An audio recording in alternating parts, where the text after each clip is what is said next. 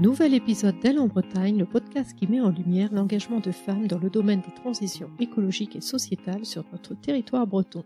Je suis Marie-Cécile, sa fondatrice, et mon souhait est de vous faire découvrir leur parcours, leurs réussites, leurs doutes, leurs fiertés, leurs astuces, pour vous inviter peut-être à les rejoindre, à explorer les vôtres ou tout simplement par curiosité. Dans tous les cas, j'espère que vous prendrez autant de plaisir que moi à découvrir le parcours de ces femmes toutes passionnantes et remarquables.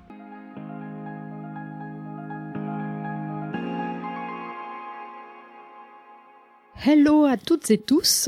Pour ce nouvel épisode d'Elle en Bretagne, je reçois aujourd'hui Tiffen Fox, la fondatrice Daisy, une start-up qui valorise les végétaux délaissés comme la fougère. Avec Daisy, Tiffen Fox transforme ses végétaux récoltés localement en litière ou granulés pour se chauffer.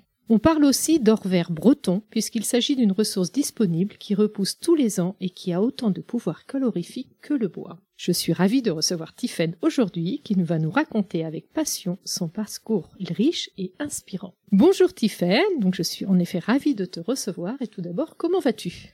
Bonjour Marie-Cécile. Eh ben plutôt très très bien en ce matin de décembre. Euh, pas très frais, donc euh, ça interroge sur notre climat, mais on en parlera sans doute un petit peu plus tard. Oui, parce que tu as aussi une vocation écologique au travers de ton projet. Eh bien écoute, pour faire un peu plus ample connaissance, peux-tu nous dire euh, qui est Tiffen Fox? Alors donc je suis bretonne, euh, de retour au pays après avoir vadrouillé un peu partout dans le monde. J'ai 47 ans, donc euh, post-crise quarantaine, mais on en reparlera aussi, euh, je pense. Et, et, je suis une femme entrepreneur. Alors moi je dis entrepreneuse avec le ZH de BZH et, et industrielle. Et euh, par rapport à ton parcours au préalable Alors, j'ai eu la chance de donc euh, d'avoir euh, des métiers absolument incroyables et fous à l'autre bout du, monde un petit peu. j'ai travaillé notamment 15 ans chez le roi Merlin et en Russie, en Roumanie et mon dernier métier, j'étais en charge du sourcing Europe. Donc déjà une petite notion d'industriel et une petite notion de revenir au bercail. Mais voilà, ça faisait 20 ans donc un chez Laura Merlin où je parcourais le monde pour faire euh, des achats, du marketing, du management et, euh, et surtout en profiter aussi pour découvrir des cultures différentes. Et l'Angleterre aussi, il me semble. Alors, je suis mariée à un Anglais, bon, forcément avec Tiffen Fox, on s'en doute un petit peu. On s'est rencontrés sur la route, euh, voilà. Il m'a suivi pendant quelques années. Et puis euh, sur euh, ma dernière mission où j'étais basée à Lille, lui était à Londres. Donc euh, effectivement, je, je, naviguais sur ce que j'appelais l'Europe, mais l'Europe de la FIFA. C'est-à-dire que je naviguais entre Londres, qui était la maison, et jusqu'à Moscou pour mon bureau de sourcing. Donc voilà. Ah oui, quand même. ouais, je pense que j'ai cramé pas mal mon empreinte carbone et c'est sans doute ça qui a fait que, que j'ai envie de, de faire autre chose maintenant en fait. Et, et, ça fait combien de temps Qu'est-ce qui fait que vous ayez tu es décidé, et j'imagine aussi sans doute en couple, de revenir en Bretagne pour toi en l'occurrence? Alors c'est en fait c'est un mélange de plein de choses. Je dis toujours en, rigolant un petit peu que c'est ma crise de la quarantaine, mais effectivement je pense que quand on a atteint une certaine maturité, comme on, dit, euh, ben on a envie un petit peu d'autre chose et j'avais envie de ah, d'arrêter de vivre avec juste ma valise et de découvrir que les aéroports et les hôtels. Donc ça c'était vraiment une grosse envie. Donc euh, voilà. Après, euh, voilà, j'ai la chance d'être en Bretagne, donc j'avais envie de revenir au, pays. Alors après, quand on est euh, voilà marié à, quelqu'un qui a pas la même nationalité que soi, le retour au pays, c'est toujours la question. c'est quel pays en fait, parce que ça pouvait être l'un ou l'autre. Et ben c'est le Brexit qui nous a un petit peu forcé à faire autre chose. Parce que personnellement, euh, je me voyais très très mal vivre dans un pays qui refusait euh, l'Europe. Et donc euh, c'est ça qui a tous les deux en fait nous a donné envie de venir nous installer en Bretagne. D'accord. Et ça c'était en quelle année? Alors le début de la réflexion, on va dire en 2018 où on s'est dit bon là il faut commencer à faire autre chose. J'étais revenue entre la France et l'Angleterre depuis 2016, donc ça faisait deux ans que que je vadrouillais euh, sur toute l'Europe, mais j'avais euh, déjà envie de faire autre chose. Donc début de la réflexion en 2018. Alors, on, on, va le voir après, on a foncé tête baissée dans pas mal de choses, mais j'avais à cœur de finir ce que j'avais commencé sur cette mission de, de sourcing Europe. Donc en fait, la vraie décision de partir, enfin le vrai euh, go, voilà, le vrai moment où on a fait les valises, c'est euh, octobre 2019. Donc euh, presque une année de préparation, de se dire bon bah on part, super, on rentre au pays, donc on rentre en Bretagne. Et puis, bah maintenant, pourquoi faire, comment, etc.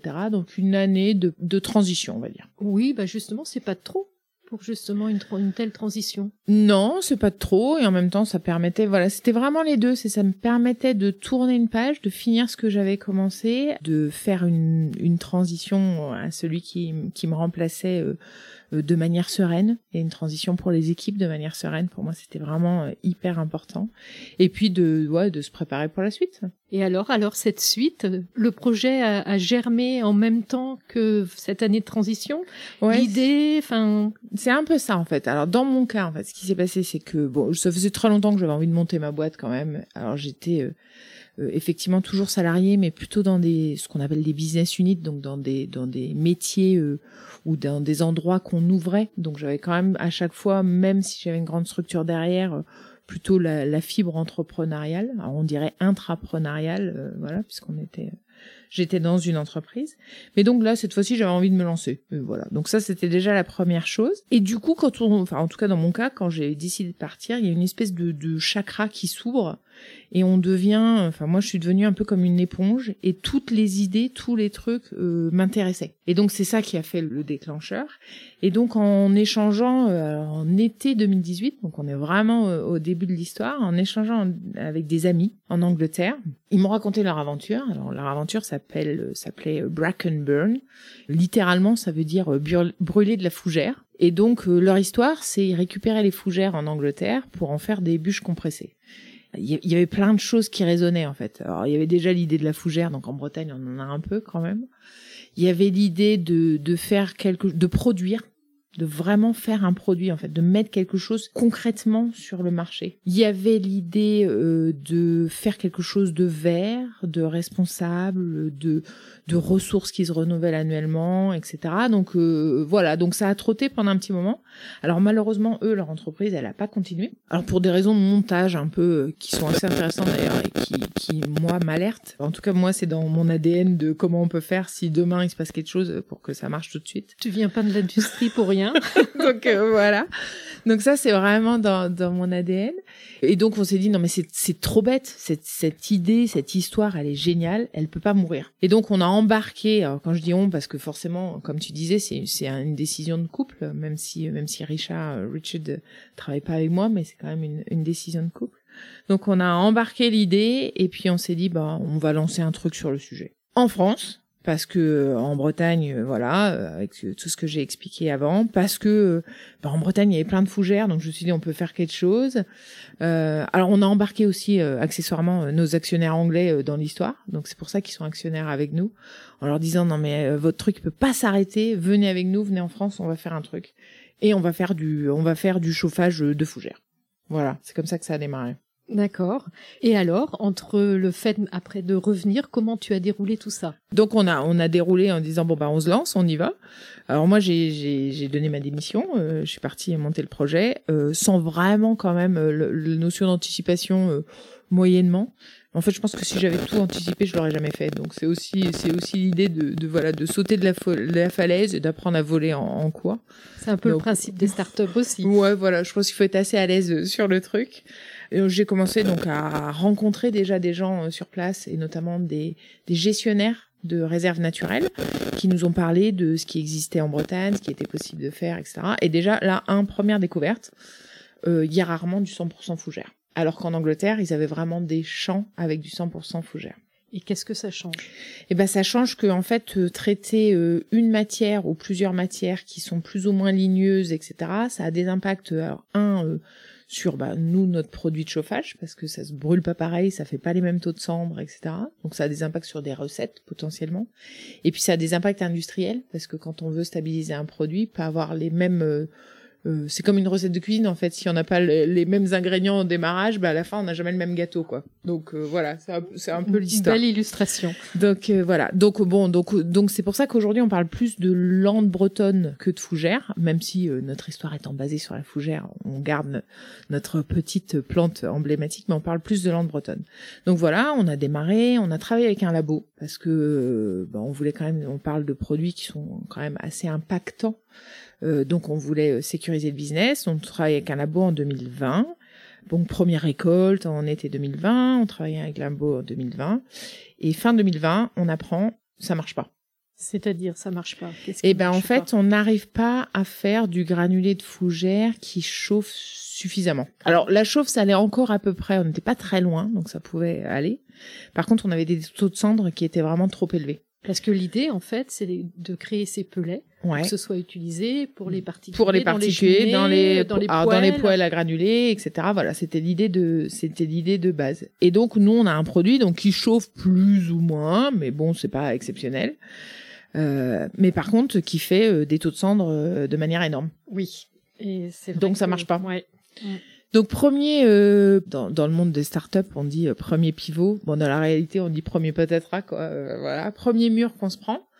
Euh, voilà. Et là, je dis on parce qu'en fait, dans l'histoire, j'ai embarqué mon frère pour travailler avec moi. Alors, mon frère, c'est un ancien agri, donc on a une vraie complémentarité. En fait, lui, il s'occupe de la partie euh, approvisionnement et de la partie euh, industrie, euh, industrielle, production derrière. Et puis moi, un peu de tout le reste, quoi. Voilà. Euh, et donc, je l'ai embarqué. Et donc, premier, premier, premier mur qu'on se prend, en fait. Et, euh, et l'avantage euh, de, de papoter, moi j'aime bien discuter, etc. On découvre euh, par hasard qu'il y a ce marché de la litière euh, pour les petits animaux. Et donc c'est vraiment une découverte par hasard en discutant avec quelqu'un qui un jour me dit euh, bah ouais moi j'utilise du granulé pour mon chat.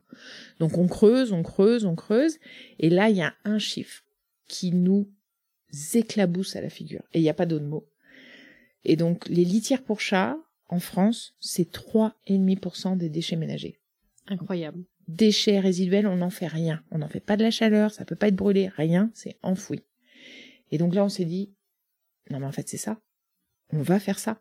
Alors on va pas abandonner notre histoire d'énergie, etc. Mais comme j'avais mon idée de faire un produit qui se vendait tout de suite, quand même, c'était quand même ça. Et donc je me suis dit, ben on va faire ça parce que si on peut apporter une solution pour ne pas créer de déchets, eh ben on aura contribué à, à notre échelle à un monde un petit peu meilleur.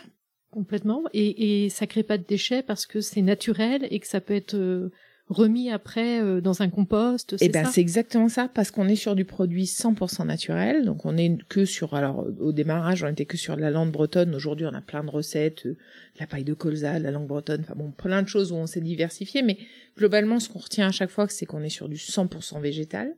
Et donc nous ce qu'on a fait c'est qu'on a travaillé un produit qui absorbe énormément, qui soit meilleur que ce qu'il y a sur le marché en termes d'absorption.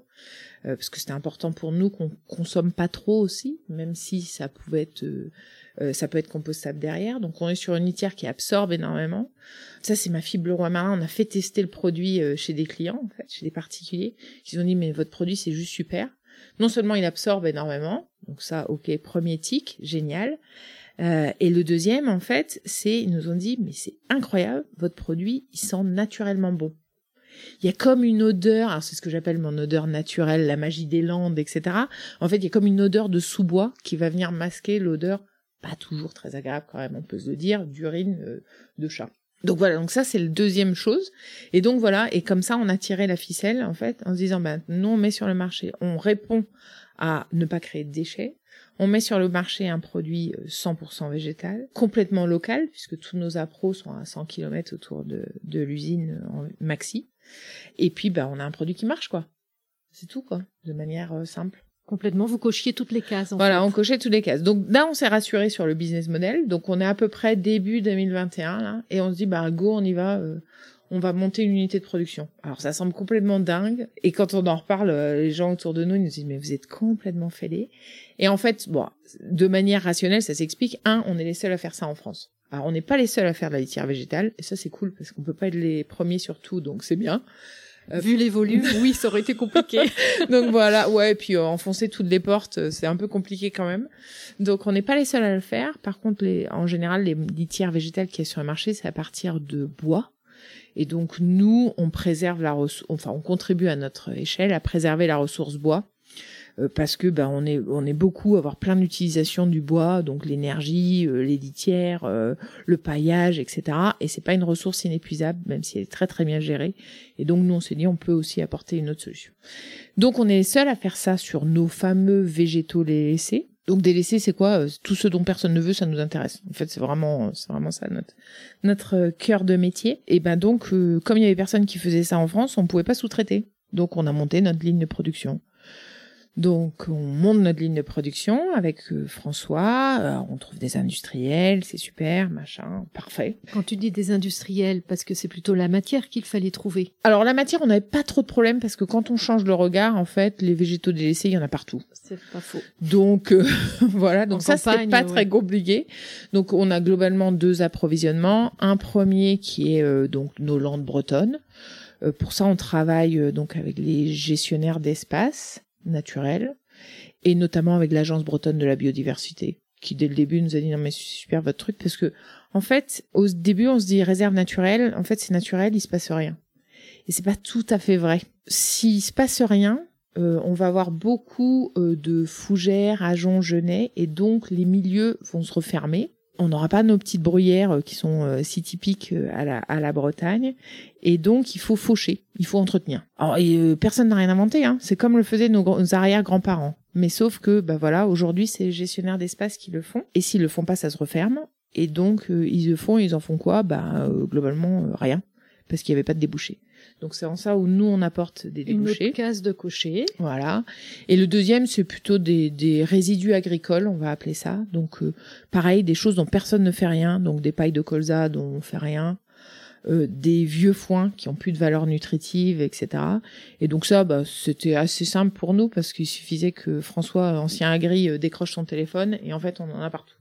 Donc la partie appro, c'était pas vraiment, c'est pas vraiment compliqué. Ça va. Faut, faut avoir les bons contacts et, avoir fait son trou depuis un an ou plus, mais bon, globalement, c'était pas la problématique. Et donc, euh, à un moment, il faut quand même monter une usine, quoi, parce que entre le moment où on reçoit la matière euh, à l'usine et le moment où on va avoir de la litière euh, derrière, bah, il se passe quand même un peu de transformation. Et donc, on a contacté les industriels. Globalement, c'est quoi On va broyer la matière. Et puis je vais reprendre mon histoire de, de la de, de la cuisine, c'est que j'ai un énorme presse purée qui me permet d'en faire des granulés derrière. Voilà. Alors euh, quand je raconte ça, François il est toujours exposé de rire parce qu'il dit ouais c'est juste j'ai quand même une force d'en faire parce que le presse purée il est un peu énorme. Mais bon globalement ça permet à tout le monde de comprendre de quoi on parle. Et donc on a trouvé nos industriels, on l'a fait, on a monté tout ça. Donc ça a mis un peu de temps parce qu'on était post-Covid, donc les délais étaient longs et tout. Mais bon, Bref, on trouve des banques qui nous suivent, tout, tout fonctionne. Les machines arrivent et ça marche pas.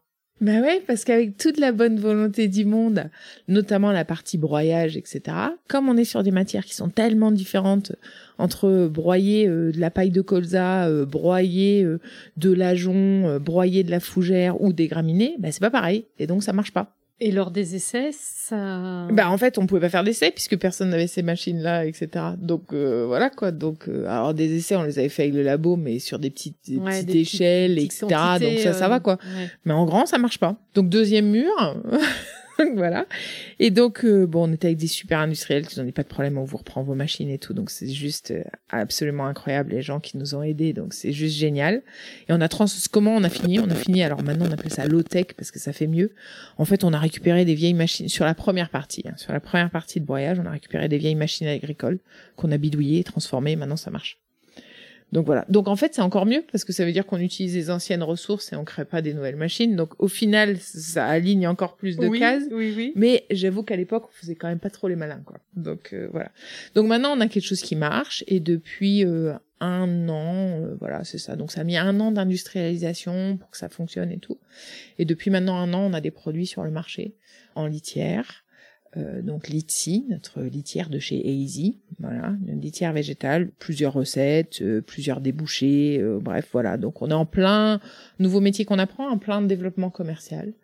Et on n'a pas abandonné l'histoire de l'énergie, parce que je pense que c'est toujours la question, mais on continue à travailler plutôt en recherche et développement, avec à la fois nos labos sur d'autres recettes qui nous permettent d'avancer, et puis à la fois, pareil, des clients qui sont prêts à tester nos produits et à nous faire des retours, en fait. Ok, donc euh, finalement deux, deux filières en parallèle. Voilà.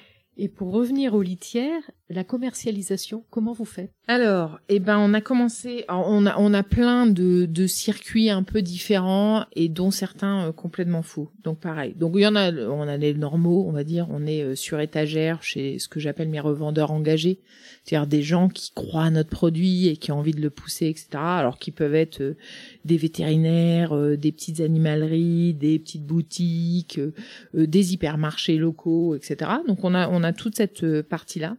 Et puis en fait, on a une autre partie du, marché que sont les éleveurs de chats et les pensions félines. Alors ça, pourquoi je dis euh, ça semble foufou? Parce que quand on en parle, les gens nous disent mais ouais mais ça c'est pas tout à fait un marché, etc.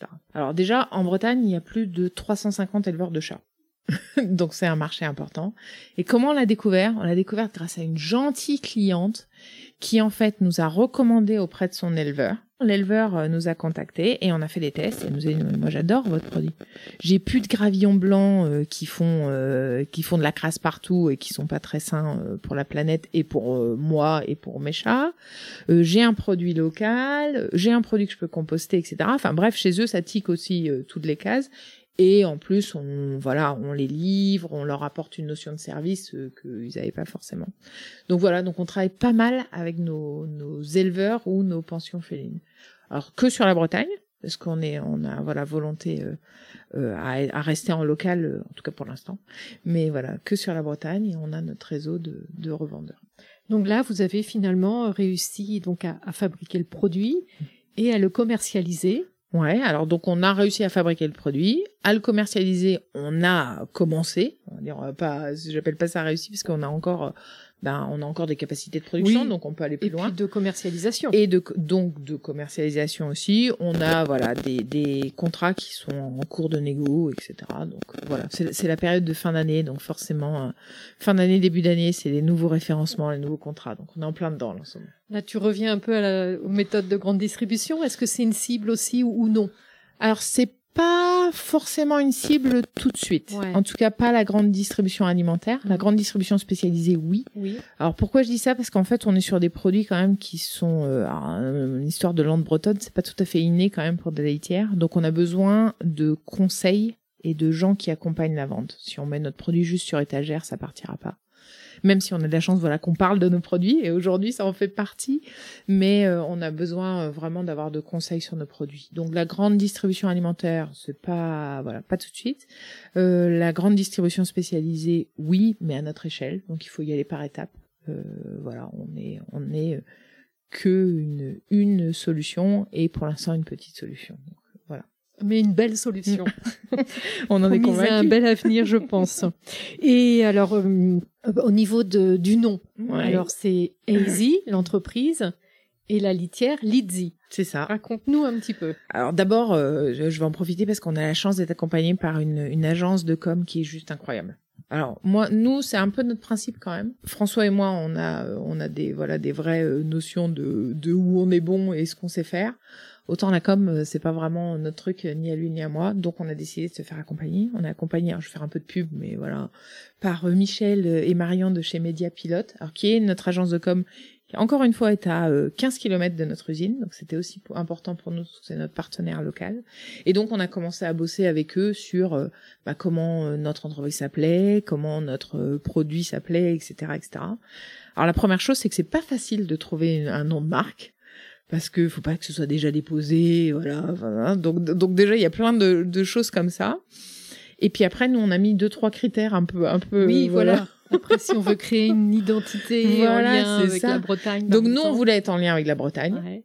Donc Easy, c'est la fin de Braise Oui. et le Y de Easy qui est notre petit euh, petit clin d'œil à, à- aux, origines anglaises quand même de l'idée. Donc voilà. Et qui veut dire facile en Et qui veut dire facile parce qu'on est aussi sur des solutions qui sont faciles et des changements faciles à mettre en œuvre. Ok. Donc voilà, donc ça c'est ça c'est euh, c'est toute l'histoire de de de Easy et puis Litchi bon après c'est facile hein Litchi c'est la litière de chez Easy. Donc ça va. Voilà. Et après, je sais que euh, quand tu disais pour l'instant on est local, La première chose, c'est qu'en fait, euh, quand on a dit qu'on s'occupait des végétaux délaissés, on a eu des demandes de partout. Et partout en France, il y a des gens qui nous disent ah mais c'est super votre idée. euh, moi euh, j'ai ça, moi j'ai ça. Et quand je dis des gens, c'est ça peut être des coopératives agricoles, euh, ça peut être des réserves euh, naturelles mais dans d'autres régions. On a eu des communautés de communes, des villes qui nous ont appelés, etc. Donc déjà là on s'est dit oh, c'est super notre histoire déjà elle peut être racontée ailleurs. C'est pas que lié à aux Landes bretonnes. Et donc on s'est dit bon bah super, euh, etc. On a forcément on est en développement commercial donc on sent qu'on peut s'agrandir. Mais du coup ça aurait pas fait sens. Alors j'ai eu des demandes de voilà du, du sud de la France. Donc ça aurait pas fait sens de faire euh, ramener bah, mes pailles de lavande. Là je vais prendre l'exemple euh, qui était qui sont plutôt dans le sud de la France, de les ramener en Bretagne et après les vendre à Strasbourg. C'est pas quand même super, c'est pas tout à fait ce qu'on essaye de raconter. Donc on s'est dit non mais on va faire autre chose en fait. Nous on va imaginer des des unités de production à taille humaine qui soient euh, ancrées dans leur territoire, parce que nous, ça nous semble important. Enfin voilà, on l'a vu par nos exemples de partenariat, on le voit par euh, nos récoltes, on le voit par nos revendeurs, etc. On est persuadé qu'en fait, euh, nous, euh, pour nous, l'industrie, ça doit amener aussi de la valeur sur l'ensemble du territoire. Donc c'est à ça qu'on fait attention. Donc voilà, donc créer des unités de production sur l'ensemble du territoire, donc démultiplier. Euh, Aujourd'hui, il y a un Easy euh, en Bretagne. Demain, il y aura peut-être un Easy euh, à Strasbourg ou un Easy, euh, voilà, euh, sur les hauteurs de, de, Nice. euh, voilà, à voir. Mais c'est ça l'idée, et donc c'est ça notre concept de multilocal. D'accord. Et sur cet aspect multilocal, vous l'avez déjà initié ou c'est encore à l'étape de l'idée? Alors euh, oui et non. c'est compliqué comme, réponse. Donc on l'a commencé à l'initier parce que d'abord on se donne les moyens de le faire. C'est-à-dire qu'on a lancé une levée de fonds déjà pour être accompagné, alors et financièrement, mais aussi être accompagné par du conseil. Donc on rentre de nouveaux investisseurs dans l'entreprise qui sont persuadés de notre euh, voilà de notre concept etc et qu'on qui vont nous aider à structurer ça. Donc le oui c'est parce qu'on est en levée de fonds et donc c'est en cours et donc voilà. Non parce qu'on a toute la structuration à faire euh, voilà. Donc oui et non. D'accord, ok. Ouais, bah dis donc, en effet, de sacrées perspectives, Ouais. tout en restant aligné avec euh, ce concept écologique, en fait, dans, tout, dans tous les sens du terme. Bah, c'est ce qu'on essaie de faire. Bah, déjà, c'est une des raisons pour lesquelles on a, et François et moi, on a changé de vie. On Oui. essayé de faire quelque chose qui soit plus aligné avec ce auquel on croit et essayer de devenir acteur, en fait, du changement. Pas juste se dire, euh, c'est dur ou c'est pas possible, etc. Donc, c'est devenir acteur. Donc, euh, voilà, maintenant, on essaye, alors, on n'est pas parfait, hein, on fait pas tout euh, parfaitement, euh, mais on essaye à chaque fois de, de s'améliorer et au moins, à chaque fois qu'on fait quelque chose, de, de se prendre ce petit temps de réflexion en se disant euh, est-ce que si je fais ça, je suis toujours aligné plus qu'avec l'entreprise, avec moi-même en fait. Et aujourd'hui, Easy, c'est combien de salariés? Quel est votre modèle économique? Est-ce que vous êtes rentable ou pas encore Euh, Alors euh, aujourd'hui, Easy, alors c'est euh, deux personnes qui travaillent, donc toujours que François et moi. Salariés Salariés. C'est une troisième qui rentre lundi prochain là, donc euh, voilà, donc euh, début d'année prochaine on sera trois, donc ça c'est, alors c'est pour l'instant c'est une, une une alternante, mais c'est aussi important de voilà d'aider euh, la montée en compétence de tout le monde. Donc voilà. Et puis on a prévu sur l'année prochaine une à deux embauches, notamment sur la partie production et la partie développement commercial. Donc on va dire euh, aujourd'hui elle est fin, on va le faire euh, simple. Euh, fin 2023 on est sur deux personnes et fin 2025 je pense qu'on sera cinq. D'accord, donc... Donc euh, voilà. Donc c'est parti. est et ouais et puis c'est important pour nous de créer de l'emploi parce que quand on parlait de créer de la valeur sur le territoire, bah c'est notamment créer de l'emploi. Donc c'est parti. Le business model donc c'est plutôt du B2B, on vend pas en direct. C'est plus une histoire de temps aussi parce que quand on n'est pas nombreux etc c'est plus simple. Enfin pour nous c'est plus rapide de, vendre directement 100 boîtes que d'en vendre une quoi. Donc euh, voilà c'est assez simple comme ça. On a quelques clients euh, un peu chouchous, un peu partenaires, un peu de démarrage, etc., qui sont des clients particuliers, qui sont euh, mes ambassadeurs et mes testeurs, donc qui nous aident quand même à garder le lien avec le client pour savoir si nos nouvelles recettes, nos nouveaux produits, etc., ça marche bien. Mais majoritairement, on est sur du B2B. Euh, B2B, euh, on va dire sur la partie, euh, donc on a aujourd'hui on a trois marchés maintenant. Donc on a le marché des petits animaux, donc B2B là sur euh, nos éleveurs, nos pensions et puis nos ce que j'appelle mes revendeurs engagés. On a euh, une partie euh, élevage. Donc ça c'est un peu la nouveauté aussi, etc. pour l'année prochaine. C'est qu'on s'est rendu compte que sur la partie litière, on a euh, des produits qui sont faciles à mettre en œuvre qui sont euh, bons pour les animaux, donc on parle de, de bien-être animal, et qui, quand je parlais de facile à mettre en œuvre, en fait, ce qui est important pour nous, c'est que c'est facile pour euh, les éleveurs. Et donc, quand on est sur des populations euh, éleveurs qui ont des métiers difficiles, qui n'ont pas forcément de renouvellement demain, etc., le fait d'apporter des solutions qui soient facilement mises en œuvre, et ben pour nous c'est aussi un, un, de nos métiers. C'est bien pour leur bien-être aussi à eux. C'est bien pour leur bien-être aussi à eux, voilà. Donc on voilà, on, travaille sur cette sur cette filière là et puis et puis on a toujours de manière épisodique mais mais ça ressortira un jour, c'est pour ça que je lâche pas l'amitié sur l'énergie. Pour les pelés, voilà, pour, on est toujours sur les pelés mais on aura peut-être d'autres choses, voilà, on va travailler un peu en R&D encore euh, sur 2024. Donc c'est plutôt l'énergie ça sortira plutôt 25 26. En tout cas, on le lâche pas quoi. D'accord. Donc en effet, euh, continuer à développer, mais aussi d'autres projets. Exactement. Et ce retour en Bretagne, alors, vous êtes basé où maintenant? Alors moi, je suis originaire du Menet, donc on va redémarrer. Donc le Menet, c'est au, cœur des Côtes d'Armor, voilà. Euh, j'ai passé toutes mes vacances d'été, etc., un endroit paradisiaque qui s'appelle Erki. Et donc, euh, bah, quand on s'est basé euh, de manière personnelle, moi, je suis basée à plus rien. Alors, ça fait rire tout le monde, mais parce qu'en fait, après plus rien, il n'y a plus rien, il n'y a que la mer. Donc, euh, donc c'est pas mal quand même comme endroit. Donc voilà. Donc moi, je suis basée là personnellement, et l'usine autrement est basée à Hénon, à côté de Lamballe. Et donc, ben, ravie en fait ça fait tellement de bien. Donc le grand air, euh, c'est juste incroyable. J'ai la tête euh, si j'ai si je m'en sors plus euh, dans mes tableaux Excel, etc. Parce que bon, la vie de start-up, c'est aussi ça. Et eh ben, je prends mon toutou et je vais me balader sur la plage. le dimanche, je vais ramasser mes champignons, voilà. Et j'ai un grand jardin et, on a on a rénové une petite maison donc de la de la pierre. donc voilà, vraie bretonne pure ce chat. Rénover de la pierre euh, pour euh, pour redonner vie à un, bâtiment qui avait été abandonné. Donc voilà, donc là tout s'aligne en fait, c'est sereine. Ouais, tout à fait. Après avoir été un peu un petit peu aux quatre coins de l'Europe, là tu es plutôt vraiment sédentaire.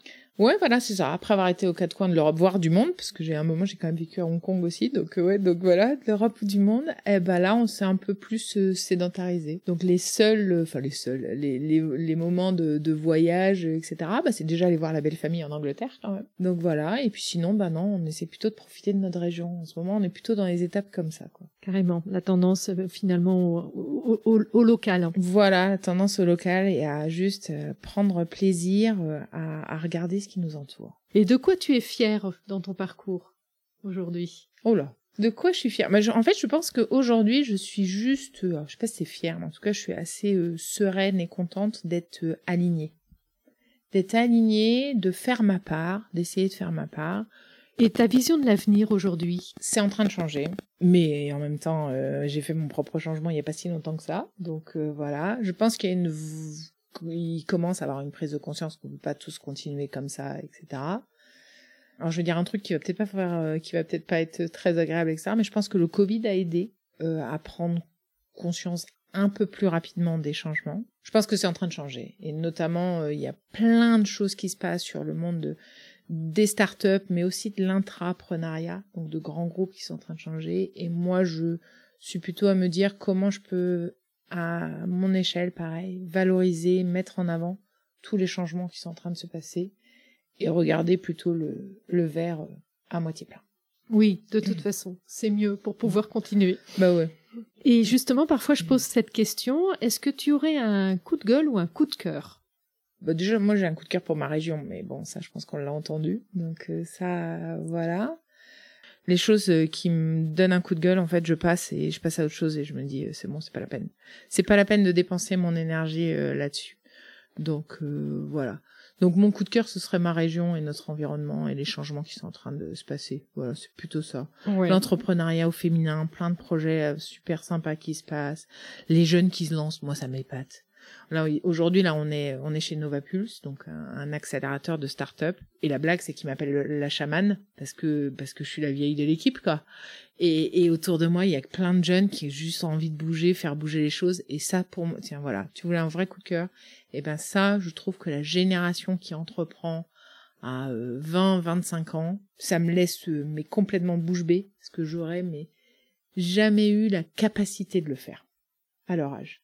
Et justement, ces jeunes font, bouger les choses. Tu sens que ça pousse derrière. Non, mais tu sens plein de choses qui bougent. Euh, donc ça, c'est ça, c'est juste euh, génial. Des choses qui bougent dans les ressources humaines, des choses qui bougent.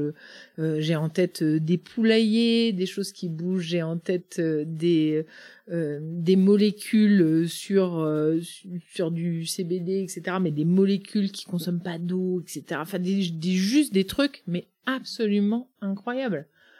Et, juste l'idée de se dire non mais j'y vais quoi, j'y vais. Et c'est même pas. Alors moi, moi je suis partie de l'entrepreneuriat en me disant j'y vais.